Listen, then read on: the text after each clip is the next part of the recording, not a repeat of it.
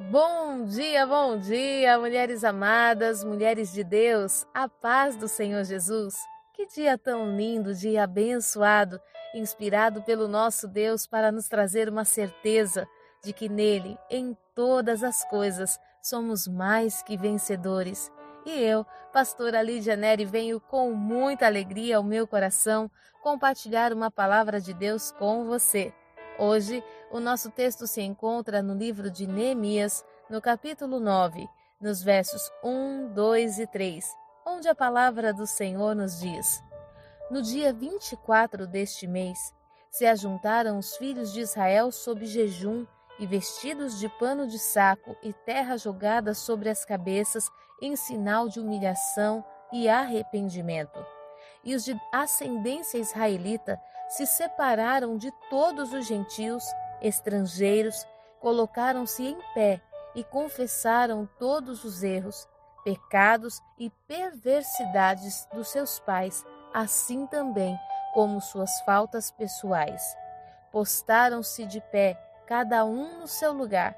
Leram atentamente o livro da Torá, a lei do Senhor, o seu Deus, durante toda a quarta parte do dia e passaram outras três horas reconhecendo e confessando humildemente seus pecados, enquanto adoravam o Senhor, o seu Deus.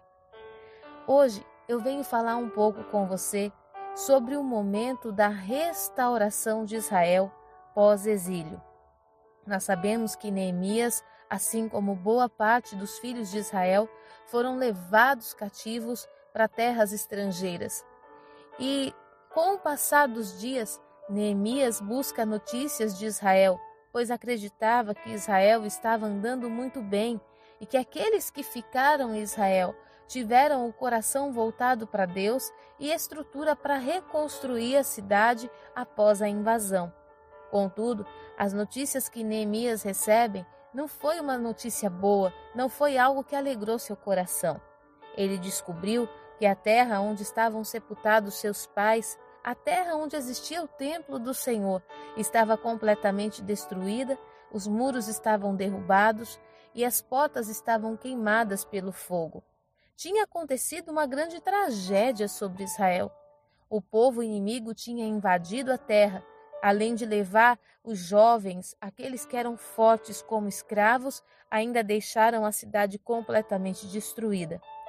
A palavra do Senhor fala que Neemias ele se prostra diante de Deus, ele se lamenta, ele chora. E ele alcança favor diante do rei, ao ponto de que o rei lhe dê cartas para que ele possa então começar um processo de restauração. Mas o livro de Neemias ele vem nos mostrando algo muito importante, que a restauração ela não pode ser algo feito de fora para dentro, não pode ser algo que tenha apenas uma aparência. Nós podemos muitas vezes restaurar um ambiente é, fisicamente falando, mas se não houver uma restauração emocional e espiritual, a restauração física não terá valido nada. Neemias reúne alguns homens, alguns homens fortes, alguns homens que não eram construtores, e vão para Israel, para Jerusalém, para a reconstrução dos muros. A palavra do Senhor fala que em 52 dias os muros foram restaurados. Aquilo que era fundamental para a cidade de Israel, para a cidade de Jerusalém, já estava pronto, mas faltavam algumas coisas. Porque uma restauração onde Deus não esteja no centro, ela pode ser novamente atacada e novamente destruída. Muitas vezes nós não compreendemos o porquê que vivemos num ciclo de levanta e cai, vivemos num ciclo de conquistas e perdas. Por que, que nós vivemos nesse ambiente que parece que eu construo alguma coisa e daqui a poucos dias eu tenho que lidar com a perda daquilo que eu construí? porque muitas vezes estamos empolgados com aquilo que as nossas mãos estão construindo e estamos esquecendo que existe um núcleo que precisa ser ocupado por uma essência. Quando a essência que é Deus não assume, não está colocado no lugar que é para estar, o meio estando vazio, sendo oco, torna toda a construção externa frágil, totalmente frágil. E nós precisamos compreender isso nessa manhã. Nós podemos observar dentro do texto de Neemias 9, que foi o texto que nós lemos nos versos 1 a 3, um momento onde Neemias, juntamente com Esdras, resolve colocar a essência no núcleo dessa restauração. Os muros estavam edificados, o povo já estava se reanimando, já estava vendo que era possível reconstruir Jerusalém. Mas existia o centro, o centro daquela cidade. No centro daquela cidade deveria existir o templo do Senhor. No centro daquela cidade deveria se ajuntarem os adoradores, aqueles que conheciam Deus na sua essência, que conheciam o poder do Senhor, não de ouvir falar, mas por terem vivido experiências com Ele. Então, neste centro, Esdras, juntamente com Neemias, reúne todo o povo.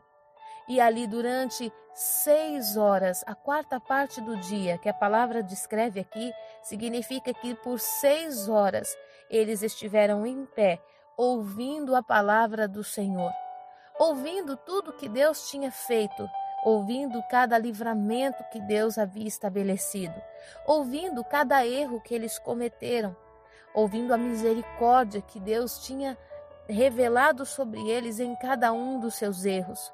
E a palavra de Deus fala que por seis horas em pé eles ouviram a palavra e contritaram o seu coração encontraram um caminho de arrependimento e de reconhecimento que precisavam estar novamente aos pés do Senhor.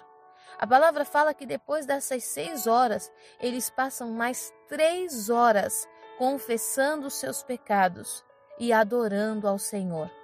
Hoje, nós temos dificuldade de entrar num templo onde temos cadeiras confortáveis, ar condicionado, bebedouro, banheiros, onde temos tantas coisas. Nós temos dificuldade de estarmos sentados ouvindo a palavra por uma hora e meia. A palavra de Deus fala que por nove horas este povo ficou em pé, num lugar sem cobertura, debaixo do sol, ali ouvindo a palavra e se arrependendo e quebrantando seu coração.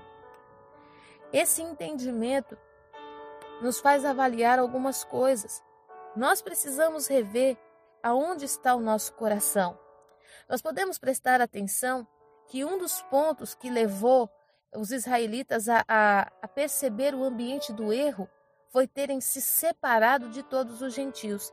Nesse tempo, é, o povo de Israel, eles tinham, é, como que eu posso dizer, eles tinham desobedecido o direcionamento de Deus e tinham se casado com povos estrangeiros. Nós sabemos que conforme nós vamos andando num ambiente, aquilo que a princípio nos escandaliza, com o passar do tempo vai se tornando comum. Às vezes você olha algumas coisas e você fala assim: meu Deus, misericórdia, como pode um filho tratar assim a mãe?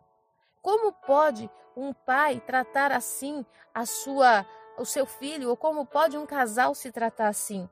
Com o passar do tempo, aquilo vai se tornando tão comum, tão natural, que não espanta, não gera mais nenhum tipo de impacto no meio daquela família.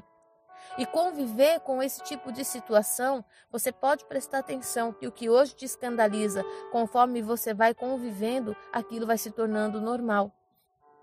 E o que foi que os israelitas fizeram? nesse momento que eles precisavam ouvir a palavra e contristar o seu coração. Eles se separaram dos gentios, eles se separaram do estrangeiro, daqueles que poderiam achar que aquele posicionamento era um exagero, daqueles que poderiam de alguma forma criticá-los dentro desse posicionamento, daqueles que sabiam que era tudo normal, o que, que tem nada a ver. Israel decidiu parar tudo, se afastar de todos, para se colocar verdadeiramente no lugar onde eles poderiam ouvir ao Senhor. Às vezes, queremos estar na presença de Deus, mas queremos também trazer para essa presença aquilo que estamos aprendendo fora da presença. Por que, que muitas vezes você não consegue orar? Por que, que muitas vezes você não consegue jejuar na sua casa? Por que, que muitas vezes você não consegue entrar no caminho da contrição? porque você está querendo que aqueles que não conhecem ao Senhor, que aqueles que estão do lado de fora desse ambiente de adoração, entrem com você.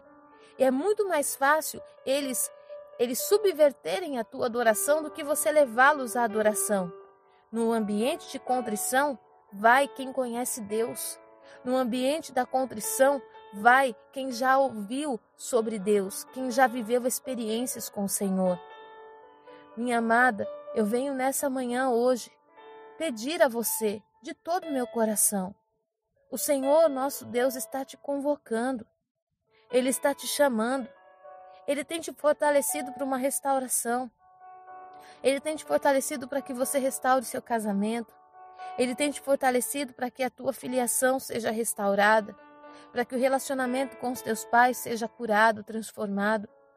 Mas se não houver uma essência nessa restauração, mais cedo ou mais tarde, alguma coisa vai entrar neste meio e vai estourar esses muros que estão sendo levantados.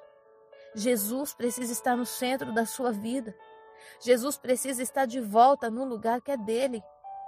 E para que ele se achegue a esse lugar, ele precisa encontrar corações arrependidos, corações que confessam e deixam seus pecados, as suas perversidades e que confessam as suas faltas pessoais. O segredo da oração de Israel, no verso 2, fala que quando eles vão confessar os pecados, eles confessam todos os erros, todos os erros tinham nome. Tudo aquilo que nós fizemos, Senhor, contra ti, eu venho confessar. Tudo que fizemos como família, como avós, pais, e chegou até mim, eu venho confessar. Todas as perversidades dos meus pais, eu venho confessar. Mas eu também venho confessar as minhas faltas pessoais. Eu não venho transferir a culpa, dizer que sou assim por causa do meu pai ou da minha mãe. Eu venho dizer que eu tinha escolhas e que eu escolhi fazer errado, mas que eu quero mudar. No verso primeiro que nós lemos, a palavra do Senhor fala que os filhos de Israel se vestiram com panos de saco, colocaram terra sobre a sua cabeça como um sinal de humilhação e arrependimento. A olhos humanos, quem olhava para Israel sabia que Israel estava arrependido por causa da sua aparência. Mas a palavra fala que somente depois de seis horas ouvindo a palavra é que eles então demonstram esse arrependimento com choro, com lágrima, com o coração contritado na presença do Senhor. Ali eles mostram humildade, eles se prostram diante de Deus, eles pedem perdão, eles buscam esse perdão. Eles permanecem sete, seis horas, depois mais três em pé clamando pela misericórdia do Senhor. Porque o arrependimento não está ligado à nossa aparência, não está ligado àquilo que pensam ao nosso respeito. O arrependimento é aquilo que está lá dentro de nós, trazido para fora. Eu me arrependo quando eu tenho coragem de confessar os meus pecados. Quando eu tenho coragem de abrir a minha boca e falar: Deus, eu falhei aqui. Há coisas tão terríveis que fazemos ou que fizemos em nossa vida que nós não temos coragem de falar para Deus, porque é tão vergonhoso, é tão humilhante.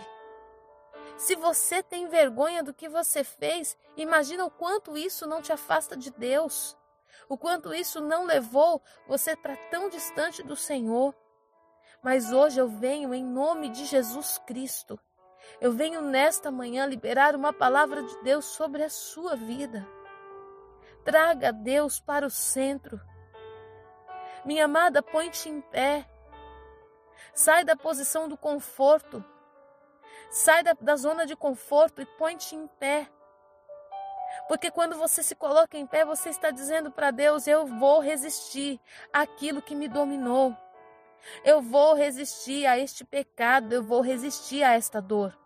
Eu vou resistir às pressões espirituais, eu, eu estou me colocando em pé para guerrear contra a minha carne, para guerrear contra a minha vontade. Eu estou me colocando em pé, Senhor, para dizer não para o meu eu. Quando você se coloca em pé, você está dizendo: Estou pronto, Senhor, para te ouvir. E não vou sair daqui até que o Senhor cesse de falar. Eu não vou sair daqui, Senhor, até que tudo em mim esteja rendido diante dos teus pés. Hoje o Espírito Santo de Deus, minha amada, está te chamando. Eu posso ver o Espírito de Deus entrando em sua casa, te pegando pela mão e te dizendo: Eu, eu estou com saudades de ti. Eu estou com saudades da tua adoração. Eu estou com saudades do teu louvor. Eu estou com saudades de ser o primeiro em tua vida. Você foi chamado para o meu louvor. Você foi chamado para ser integrante, ministro da minha palavra. Você foi chamado desde o ventre da tua mãe. Eu te elegi, eu te escolhi, eu te escolhi para ser meu povo. Eu te escolhi para ser nação santa, sacerdócio real. Eu te escolhi para levar o meu nome a todas as regiões dessa terra. Eu te dei um nome, eu te dei um nome, eu te segurei no ventre da tua mãe, quando por um instante ela pensou em te abortar. Eu te selecionei para uma missão, eu te entreguei para a missão. Orebalabassúrias. Hoje o Espírito Santo de Deus está te chamando. Muitas vezes estamos nos corrompendo na terra, onde deveríamos estar adorando. Muitas vezes estamos nos corrompendo num lugar que deveria ser o lugar do nosso maior louvor. Clamamos tanto por um milagre, o povo de Israel clamou tanto pela terra prometida. Oh, passou 40 anos no deserto. Senhor, nós queremos chegar nesse lugar, nós queremos chegar neste lugar. Atravessaram o mar vermelho, foram alimentados com o maná do céu. O povo de Israel bebeu das águas que fluíam da rocha. O povo de Israel comeu carne que saiu de dentro do mar. Eles viveram os maiores e mais intensos milagres. Foram protegidos no deserto, roupas não envelheciam, de forma alguma seus pés incharam, perderam seus sapatos.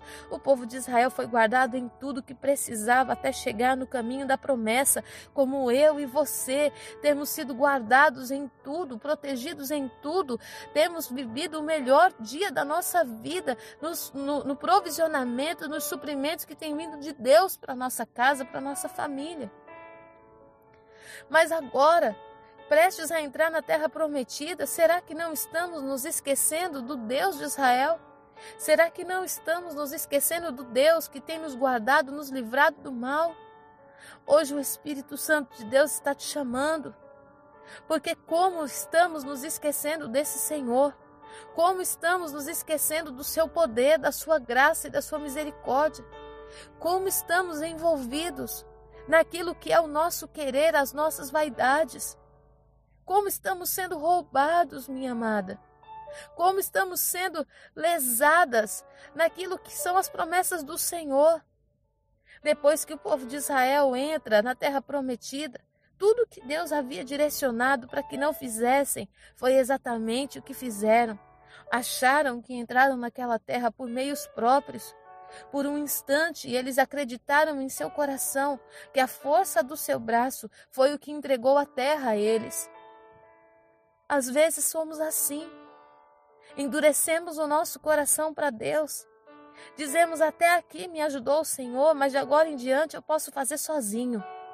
Agora, Senhor, eu já sei o que fazer. Agora não precisa mais incomodar o Mestre. Se dele é o projeto, ele sabe por onde começar a construção.